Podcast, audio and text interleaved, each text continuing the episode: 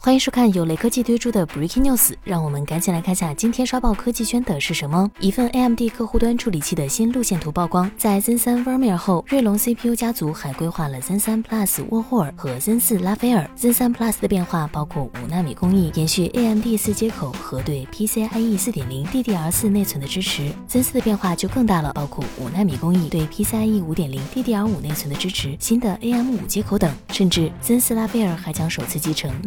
P U 单元有猜测称，这色拉斐尔之所以能塞下 G P U，原因在于接口变化，五纳米工艺晶体管密度更大，I O 带升级到六纳米等，从而为 G P U 留下空间。A P U 处理器方面，锐龙五千系列的塞上和露西安后，将有六百系列的伦勃朗、巴塞罗，七千系列的凤凰等。目前还不清楚 A M D 在不放弃 A P U 的前提下，给锐龙塞入 G P U 的真实想法何在。毕竟前不久还有用户吐槽，Intel 应该模仿 A M D，拿掉鸡肋核显，推出更大规模的 C P U 提升性能。